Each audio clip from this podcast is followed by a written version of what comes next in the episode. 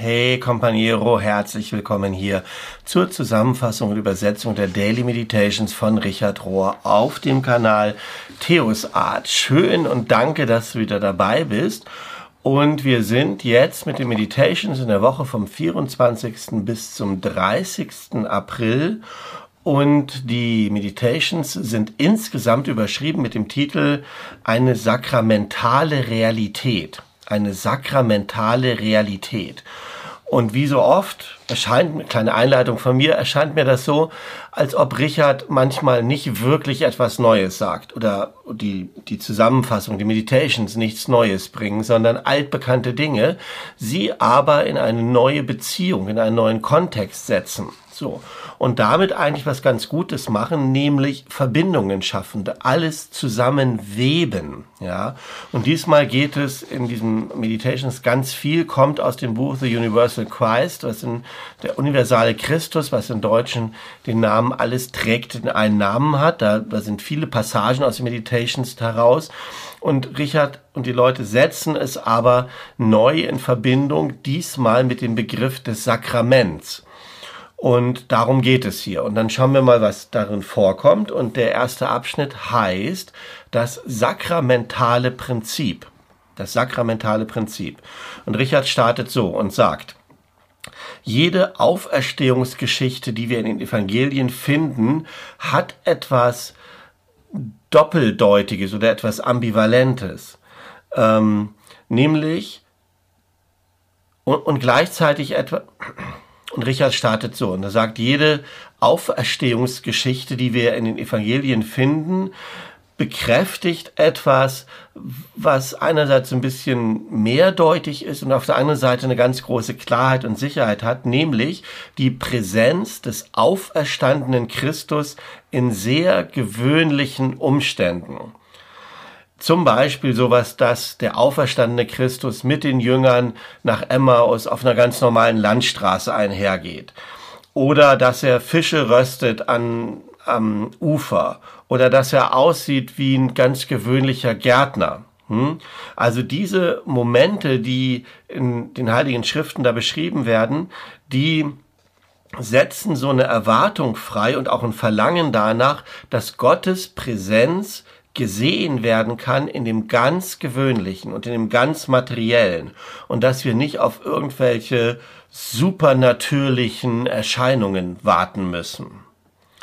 Und wir Katholiken, sagt Richard, ne, also ich habe Protestant Richard, wir Katholiken nennen dies eine sakramentale Theologie, wo das Sichtbare und das Berührbare die Primary Doorway, die die Haupt, die ersten Zugangswege sind zu dem Unsichtbaren. Also das sei sakramentale Theologie, wo das Sichtbare und das Berührbare die ersten Zugangswege für das Unsichtbare sind.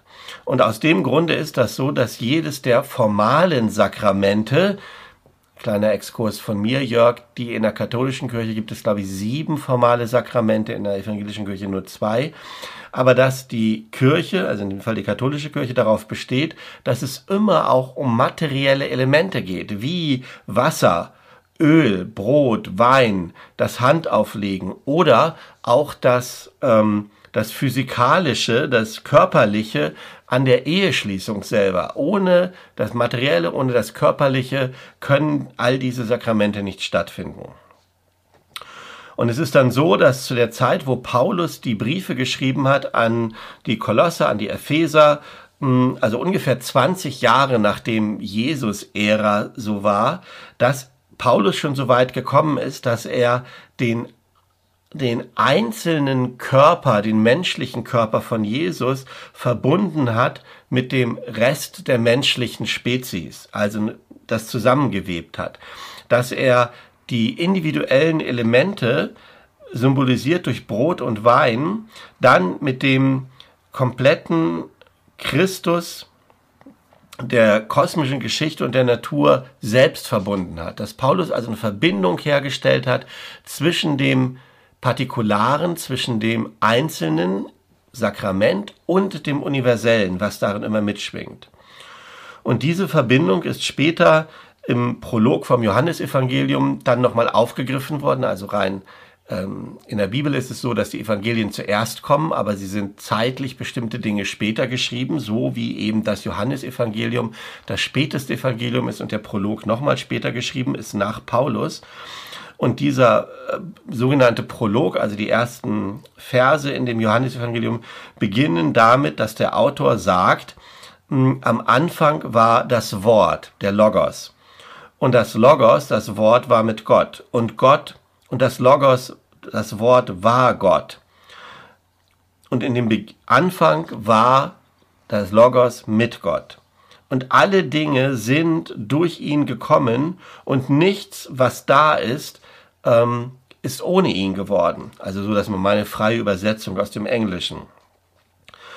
Und was ins Leben gekommen ist, And what has come into being in him was und was durch ihn ins Leben gekommen ist, war das Leben und das Leben war das Licht der Menschheit. Also genau, es zielt auf Jesus und es bringt das Universale hinein von Christus mit dem Logos, der vorher da war und verfügt es zusammen mit der Bedeutung für die gesamte menschliche Spezies als Licht der Menschheit. Alles war gegründet darin, dass das Wort Fleisch wurde. Hm, so wie das im 1. Johannes, im Johannes 1, Vers 14 steht. Und die Kernbotschaft, Inkarnation nennen wir das ja, Fleischwerdung, Sichtbarwerdung, Materiewerdung, Inkarnation. Und die Kernbotschaft der Inkarnation Gottes in Jesus ist, dass die göttliche Präsenz hier ist, in uns und in all der Schöpfung. Und nicht nur da draußen und in irgendeinem fernen anderen Reich Gottes. Sage das nochmal. Die Kernbotschaft von Inkarnat, der Inkarnation Gottes in Jesus ist, besteht darin, dass die göttliche Präsenz hier ist, hier und jetzt ist, in uns und in aller Schöpfung und nicht in irgendeinem jenseitigen Reich. Und das sakramentale Prinzip, wie ja diese, dieser Abschnitt überschrieben ist, ist dann dieses. Beginne mit einem konkreten Moment. Beginne mit einem, mit etwas Konkretem als Anfangspunkt, als Zugangspunkt, was verankert ist in dieser physischen Welt. Und die Seele wird es von da aus universell machen, universalisieren, wenn es das als Wort im Deutschen gäbe. Also beginne in der physischen Welt und die Seele wird es ähm, universal machen, so das, was jetzt im Augenblick wahr ist, dann auch überall anders wahr wird. Das ist das sakramentale Prinzip. Und so kommt es, dass die spirituelle Reise uns dann immer und immer weiterführt in immer größer werdende Kreise der Inklusion und der Zugehörigkeit bis hin zu dem einen heiligen Geheimnis. Das ist das, das ist das sakramentale Prinzip. Aber es startet immer mit dem, was manche Weisheitstraditionen so oder manche so weise nennen, den Skandal des Partikularen, des Gewöhnlichen. Es ist immer dort, in diesem gewöhnlichen, in diesem physischen Anfangspunkt, wo wir anfangen, wo wir uns, wo wir surrender, wo wir uns hingeben, wo wir aufgeben, wo wir kapitulieren. Gerade dann, wenn das ähm, ähm, Objekt selber so ein bisschen unwürdig erscheint, also meinetwegen, ich meine Worte mal so Brot und Wein, so ganz normal und gewöhnlich, ja, ähm, so ein bisschen unwert unserer Ehrfurcht, unseres Vertrauens oder unserer Hingabe oder Aufgabe. Und die reinste Form von Spiritualität besteht dann darin, Gott zu finden in dem, was gerade jetzt vor dir ist. Die reinste Form von Spiritualität ist, oder die purest Form, die einfachste Form von Spiritualität, Gott in dem zu finden, was right in front of you ist, was gerade direkt vor dir ist. Die Fähigkeit zu akzeptieren, das zu akzeptieren, was der französische Jesuit und Mystiker ähm, Jean-Pierre de Caussade 1675 bis 1751 genannt hat, das Sakrament des gegenwärtigen Moments das Sakrament des präsenten Momentes, Sacrament of the Present Moment.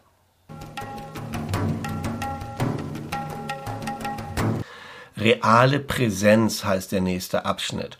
Und er ist zusammengeschrieben und zusammengestückelt, behaupte ich mal, aus diesem äh, Buch Universal Christ mit verschiedenen Abschnitten. Und ich finde ihn deshalb so ein bisschen schwierig zu folgen, dem Gedankengang hier. Er geht ungefähr so. Richard sagt, wenn Jesus davon spricht, diese Worte spricht, dies ist mein Körper im Abendmahl oder Eucharistie, wie immer das Wort dafür ist, dann, sagt Richard, glaube ich, dass er nicht darüber, über, nicht nur über das konkrete in einzelne Brot und Wein direkt vor ihm spricht, sondern dass er das ganze Universum meint und adressiert, dass er dass dieser Satz gilt und bezogen ist auf jedes einzelne Ding, was physisch materiell ist, dass es gleichzeitig geisterfüllt ist. Dies ist mein Körper, sagt also, das Materielle ist gleichzeitig der Körper, also der geisterfüllte Körper Jesus, wenn du so willst. Und so gesehen stehen Brot und Wein für die Elemente des Universums, die wir in diesem gegenwärtigen Moment äh, kommunizieren und die wir, in die wir mit Freude eintreten können. Ja, und dann, so gesehen, wird das Abendmahl, die Eucharistie, ein Zugang des Herzens, wenn wir nämlich erkennen, dass die Präsenz that we recognize presence, dass wir erkennen, dass die Präsenz, dass wir die Präsenz Gottes erkennen, so ist es gemeint, dass wir, dass wir die Präsenz Gottes erkennen dadurch, dass wir selber präsent werden, durch unser eigenes Präsenzangebot. Wir kommen, werden präsent in Brot und Wein und in diesem Moment nehmen wir das Abendmahl und dadurch erkennen wir die große Präsenz Gottes.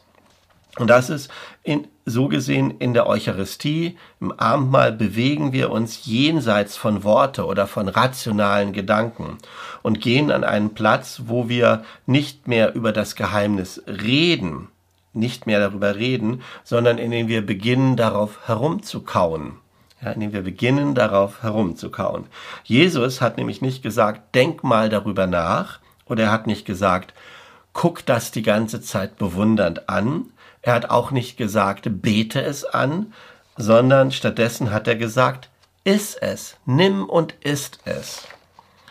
Und wir müssen uns hinbewegen, sagt Richard, ähm, zu so einem Kenntnis. Äh, ähm, wir, wir, müssen unsere Vorstellung, unsere, nee, wie soll ich das sagen?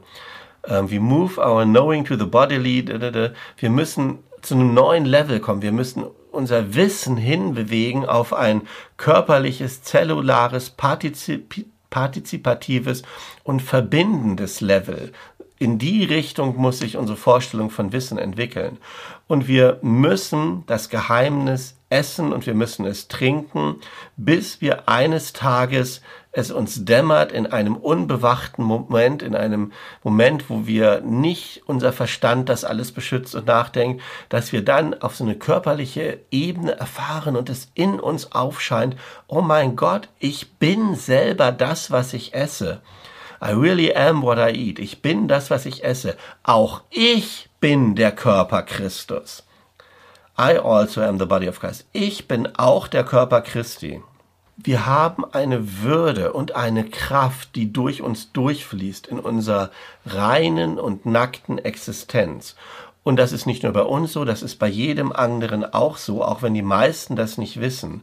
Und ein Körperbewusstsein von dieser Art, das reicht schon, wenn unser Körper das weiß, das reicht, um uns wach zu rütteln und uns auszurüsten und uns kräftig zu machen für den Rest unseres gesamten Glaubenslebens. Der Körper des Kosmos, The Body of the Cosmos heißt der nächste Abschnitt. Und es geht weiter nochmal um Eucharistie, um Abendmahl. Und Richard sagt, Eucharistie, was wir viele auch als Communion, als Kommunion oder als Verbindung bezeichnen, wird unser ständiger Prüfpunkt für unsere Christ oder Berührungspunkt für unsere christliche Reise.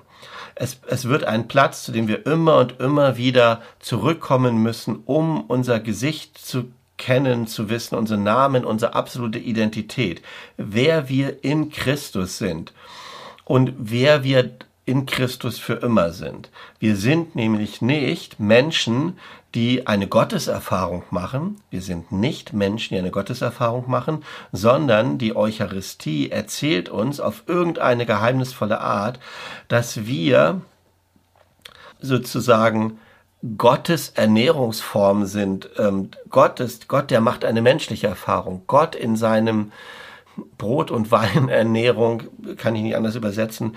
Gott macht eine menschliche Erfahrung. Wir sind hineingenommen in die Gotteserfahrung. So rum, ja.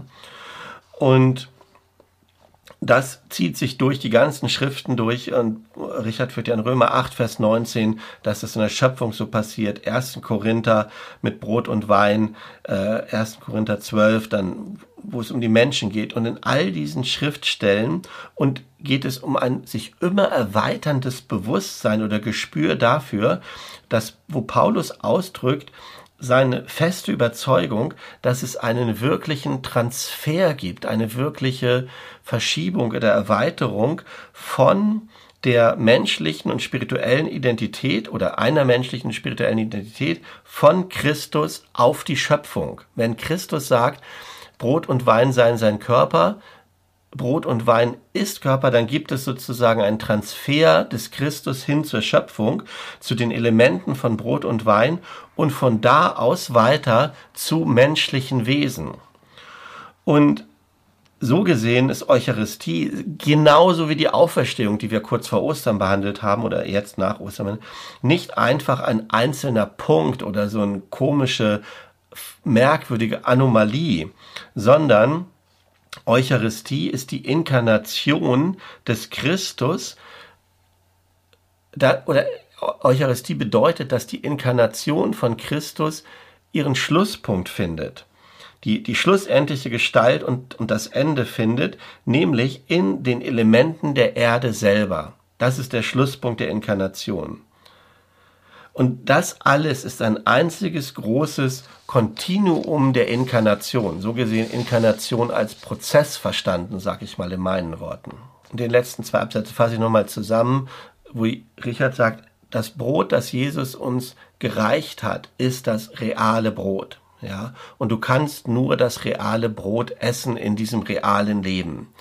Aber so oft essen wir nicht das reale Brot, sondern wenn wir Abendmahl feiern, Eucharistie feiern, dann essen wir Ideen und lassen uns gar nicht mehr wirklich aufwachen und schocken davon, dass Jesus gesagt hat, dieses körperliche, materielle Brot und Wein ist mein Körper, die Schöpfung ist mein Körper, die ganze Schöpfung ist mein Körper und wir als Teil der Schöpfung sind auch Körper Gottes, Körper Christi und darauf zieht das Abendmahl und diese Bedeutung, die, die brauchen wir, werden wir lange brauchen, um sie wieder und immer wieder darauf herumzukauen, bis wir sie äh, das verstanden haben, was unser Körper mit seiner, mit der Praktizierung des Abendmahls schon lange, lange verstanden hat. Darum geht's. Sakramentale Vision. Hier kommt die kontemplative Autorin und Künstlerin Christine Walters Paintner zu Wort und es geht darum, wie wir die sakramentale Natur des ganzen Universums erkennen können und wie wir da eingeladen werden. Und sie sagt, eine der klassischen Definitionen eines Sakraments ist es, dass ein Sakrament das ist, was ein äußeres, sichtbares Zeichen ist für eine unsichtbare inwendige Gnade. Also das Sakrament ist das Zeichen für das Innere eigentlich. Und dieses Bewusstsein von Sakramentalität, die verwurzelt ist in der Inkarnation, von dem wir eben gehört haben, das erweitert unsere Sichtweise, unsere Vision auf die Welt, so dass wir sagen können, alles kann ein Sakrament werden. Das meint jede Person, jedes Geschöpf, jede Pflanze, jedes Objekt kann eine Gelegenheit sein, in Verbindung zu kommen mit der göttlichen Präsenz in dieser Welt. Und so gesehen, mit der Definition von eben, kann alles, was da ist, zum Sakrament werden. Und wenn wir die Welt und uns selber, alles, wenn wir das ansehen durch diese erweiternde Sichtweise, dann entdecken wir, dass je mehr wir unsere Intimität pflegen mit der natürlichen Welt, mit der Schöpfung, umso mehr entdecken wir Gottes Präsenz darin. All unsere Interaktionen mit der Natur können sakramental sein. Und all die Art und Weise, wie Natur sich ausdrückt hin zu uns, kann sakramental sein für uns, Die Natur kann sich als Sakrament für uns anbieten. Nicht nur das, was wir reintragen und da machen, sondern die Natur kommt uns als Sakrament entgegen. Und sie redet dann weiter und sagt, ähm, die Entdeckung, dass jedes Geschöpf, every creature und jedes geschaffene Ding ein Fenster sein kann zur Offenbarung der göttlichen Natur, ist eine Einladung an uns, mehr und mehr uns zu verlieben mit dieser Welt, uns mit dieser Welt zu verlieben. Nämlich zu sehen, dass die Lehrer und Lehrerinnen der Gnade, Lehrer und Lehrerinnen der Gnade existieren überall und das bringt uns in so eine Art Ehrfurcht für die Art und Weise oder Ehrerbietung, die, in der Art und Weise, wie wir durch diese Welt oder auf dieser Welt herumlaufen. Wenn wir nämlich hinkommen zu dieser Vorstellung, dass die Natur ein Sakrament ist, dann können wir sie nicht länger als Objekt betrachten, sondern wir ähm, können dann Umstände kreieren, die uns nähren und die uns gut tun für diese Art von Vision. Also wir können immer mehr und mehr darauf aufbauen. Und eine sakramentale Vision meint also nicht nur, dass wir ständig in unserer Liebe zu Gott wachsen, ähm, zu Gott in dieser Welt, sondern dass wir auch unsere Verwandtschaft mit allem, mit allem Lebendigen, mit allen Geschöpfen spüren in dieser sakramentalen Art.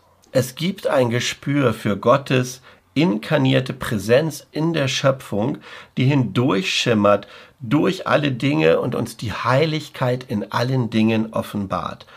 Deshalb beachte, achte auf deine Sinne, wie deine Sinne, Sinne lebendig werden, wenn du durch die Welt wanderst, in Bewusstsein dieser sakramentalen Natur von eben dieser Welt und eben dieser Schöpfung. Was offenbaren deine Augen, deine Ohren, deine Nase, dein Mund, deine Haut, jedes Einzelne und alle zusammen, was offenbaren sie darüber, wie Gott lebendig ist in dieser Welt um dich herum. Eine kosmische Ikone, a cosmic icon. Der griechisch-orthodoxe Theologe John wie spreche ich das aus, Chrysavages, Chrysavages vergleicht die Schöpfung mit, einer, mit einem Ikonenbild, beschrieben oder ausgedrückt als eine Erscheinungsform Gottes in dieser Welt und die Existenz der Welt in der Gegenwart Gottes. Also das, was sonst eine Ikone macht, nämlich versinnbildlichen die Gegenwart Gottes, sei die ganze Schöpfung. Und er schreibt Folgendes ähm, Just as the Spirit, genau wie der Geist die Luft ist, die die ganze Welt atmet, so ist die Erde der Grund, den wir alle gemeinsam miteinander teilen. Wo sollte Gott denn nicht präsent sein, irgendwo, selbst in einer Stadt oder in der Schönheit eines Waldes oder in dem Sand der Wüste? Wenn Gott dort nicht präsent sein könnte, dann kann Gott nirgends präsent sein. Also, die Präsenz Gottes ist überall. Und der Atem des Geistes bringt uns zur Sakramentalität der Natur. Also das, was wir eben gehört haben, führt er nochmal weiter aus und sagt dann, the breeze of the spirit, der Atem des Geistes, das, das, das Atmen des Geistes bringt uns zur Sakramentalität der Natur. Und dann alles ist in gewisser Weise sakramental. Und alles hängt davon ab, dass wir das sehen, und zwar hängt es ab von der Empfänglichkeit und Offenheit unseres Herzens. Das ist unsere Sichtweise, die darüber entscheidet, dass nämlich nichts in sich säkular oder profan ist, nichts ist heidnisch oder fremd, sondern Gott ist in allem. Und der Abschnitt endet dann hier mit dem Gedanken darüber, dass alle Christen aufgerufen sind, sich um die Erde zu kümmern als ein Ausdruck ihres Glaubens. Und er sagt, ganz egal wie sorgfältig Menschen versucht haben, mit der Schöpfung umzugehen. Und sie sind nicht immer sorgfältig damit umgegangen. Ja, aber egal wie gut unsere Absichten gewesen sein mögen, darüber wollen wir jetzt nicht reden, sondern ziemlich klar ist es, dass es hier Blessuren gibt, dass es Zerstörungen gibt und dass die auf dem Gesicht der Erde eingegraben und erschienen sind. Das Bild Gottes in der Schöpfung ist erschüttert worden. Das Gesicht Gottes dass diese, die Welt, diese Welt, diese Schöpfung ist das Gesicht Gottes und da gibt es ähm, Störungen, da gibt es Risse drin.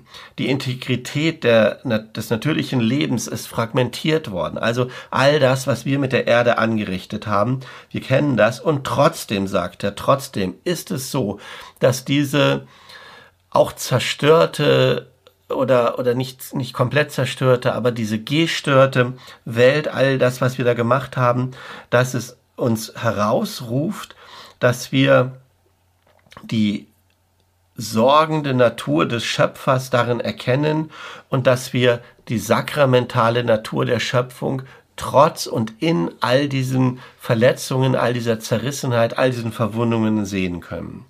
Und das Ziel ist es, eine persönliche und soziale Transformation zu erreichen, indem wir immer wieder Entscheidungen treffen, die die Natur, die Schöpfung als Sakrament respektieren. Und so eine Transformation ist das Ziel und es ist nur möglich durch die göttliche Gnade, durch die Energie des Heiligen Geistes und durch die kreative und motivierende Kraft, die in jedem und in allem steckt. So, ihr Lieben, das waren die Meditations. Wie gesagt, in gewisser Weise nichts Neues, dass Geist und Materie zusammengehören, aber jetzt nochmal verbunden und verwebt mit dem Begriff des Sakramentalen und dass wir tatsächlich anfangen können, das ist auch meine Erfahrung in dieser Arbeit von Natur und Spiritualität, die ich auf diesem Kanal ja auch verbreite und produziere und in den Kursen, mh, hm, rauszugehen und der Natur im Dialog zu begegnen und tatsächlich so ähnlich in der Ehrfurcht, in den in der Haltung, wie wir kirchliche Sakramente sehen, in ihrer guten Art, uns so in und mit der Natur zu bewegen und die Natur so zu sehen. Das ist nochmal ein weiterer Aspekt, eine weitere Facette von dieser neuen Sichtweise, wo ich zumindest hin will und ich weiß, viele, viele andere auch und du ja wahrscheinlich auch. Und deshalb wünsche ich dir für den nächsten Kreis, den diese Woche bedeutet, für die nächste Runde in dieser Spirale unseres Glaubenslebens, alles, alles Gute, Gottes Segen und, wie Paulus sagt, die geöffneten Augen des Herzens mehr und mehr zu erkennen in dem, was direkt vor dir ist. So sei das. Oder in einem anderen Wort ausgedrückt, Amen.